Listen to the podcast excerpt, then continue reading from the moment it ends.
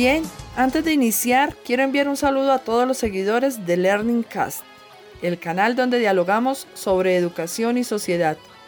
Hoy quiero contarles sobre un artículo que escribí recientemente y lo titulé La educación hoy. ¿Sigue el modelo tradicional o caminando hacia la transformación?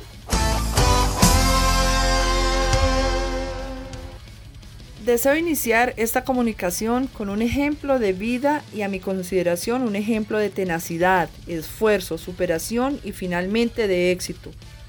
Hemos escuchado en las últimas semanas el último logro de la NASA, la exploración del planeta Marte con el robot espacial Perseverance. En este contexto vale la pena preguntarse, ¿qué fue necesario para dar este gran paso?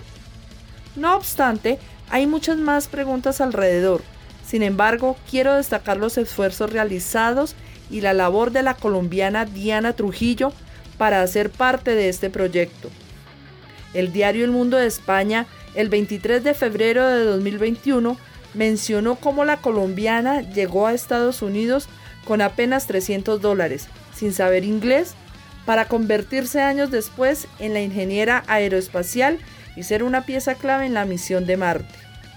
Con este ejemplo para el mundo, es necesario reconocer que la educación es un factor fundamental para el desarrollo científico y tecnológico del planeta.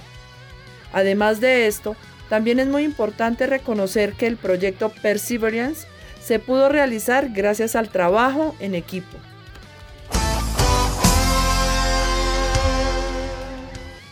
De esta manera, e introduciéndonos en el campo educativo, una inquietud que se genera en este ámbito es, ¿Cuál es el modelo pedagógico instaurado en las aulas que permite desarrollar las habilidades éticas, sociales y cognitivas de una persona como Diana Trujillo? Con esta pregunta no quiero señalar que el futuro de todas las personas está relacionado con la ciencia y la tecnología, pues existen diversas disciplinas fundamentales en la sociedad como el arte, la política, el desarrollo económico, los idiomas y muchos más. De forma más general, ¿Cuál es el modelo pedagógico válido en la dinámica del aula? En los segundos siguientes mostraré que el modelo tradicional ha perdido relevancia y cómo la pedagogía social cognitiva es un modelo de vanguardia que permite desarrollar habilidades cognitivas, sociales, éticas y para el pensamiento crítico dentro del aula escolar.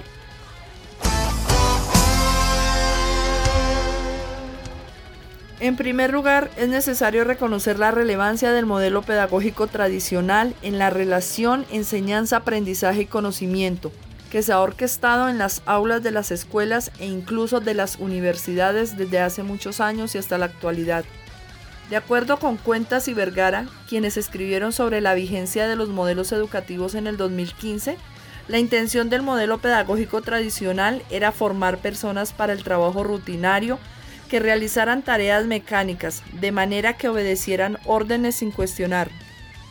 Por tanto, hemos evidenciado durante muchos años profesores que transmiten información en aulas formadas siempre en filas y columnas, donde el silencio total es una característica fundamental.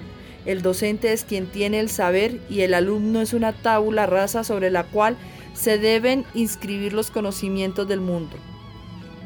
Además de lo anterior, en el mismo escrito, Cuentas y Vergaras señalan que el aprendizaje se basa en la acumulación de contenidos, que son secuencias independientemente lineales, es decir, que no se puede dar un contenido si previamente no se ha enseñado a aquellos que lo preceden.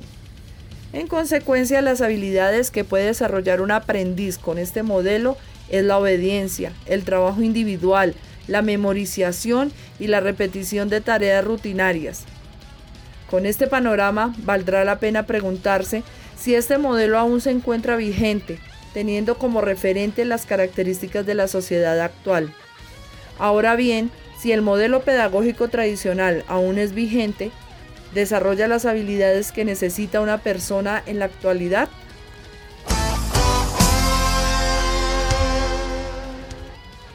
Veamos entonces qué habilidades debe desarrollar un estudiante en el siglo XXI. Diversos investigadores e instituciones internacionales como la UNESCO han presentado al mundo las habilidades que debe tener una persona para ser un ciudadano del siglo XXI.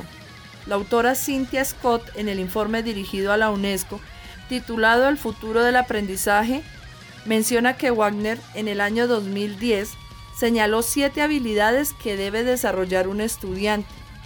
Pensamiento crítico, colaboración y liderazgo, agilidad y adaptabilidad, iniciativa y espíritu empresarial, comunicación oral y eficaz, acceso a la información y análisis de la misma, y curiosidad e imaginación.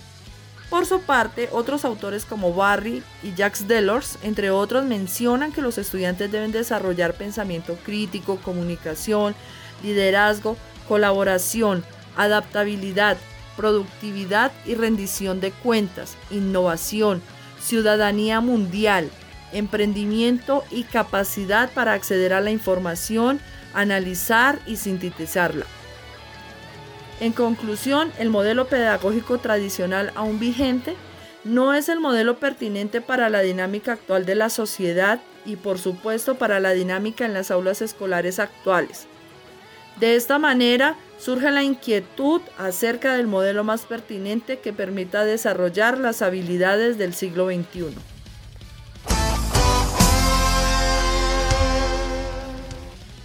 Muchas corrientes pedagógicas han surgido a través de los años y la investigación en diversos contextos y sociedades.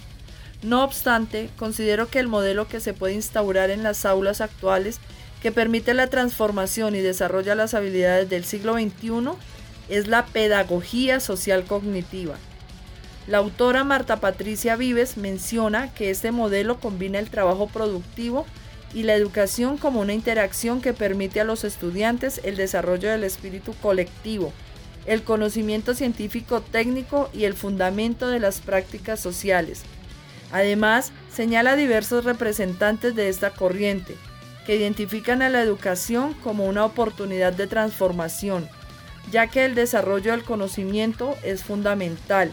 Las habilidades sociales para el trabajo en equipo, la ética, la moral, la autonomía, la justicia social y el desarrollo del pensamiento crítico son habilidades esenciales que debe tener un ciudadano del mundo.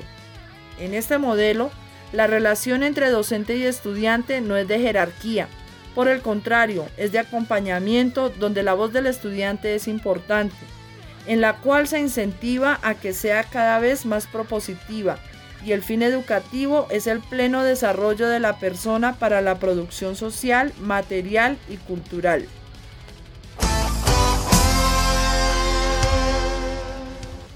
Quiero finalmente señalar que aunque en muchas de las aulas escolares de nuestras instituciones aún sigue vigente el modelo pedagógico tradicional, es deber de los nuevos educadores y por supuesto de las instituciones forjar las transformaciones, reconocer qué cambios ha dado la sociedad que caracteriza a las nuevas generaciones y cómo hacer de nuestro planeta un mundo mejor, con posibilidades para todos, con una convivencia sana que mejore la calidad de vida para todas las especies. Termino con la siguiente pregunta para reflexiones posteriores.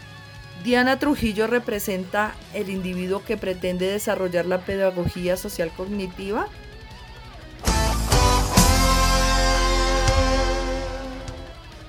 Me despido de todos ustedes esperando que se promueva la reflexión sobre este tema y se siga ofreciendo el debate académico.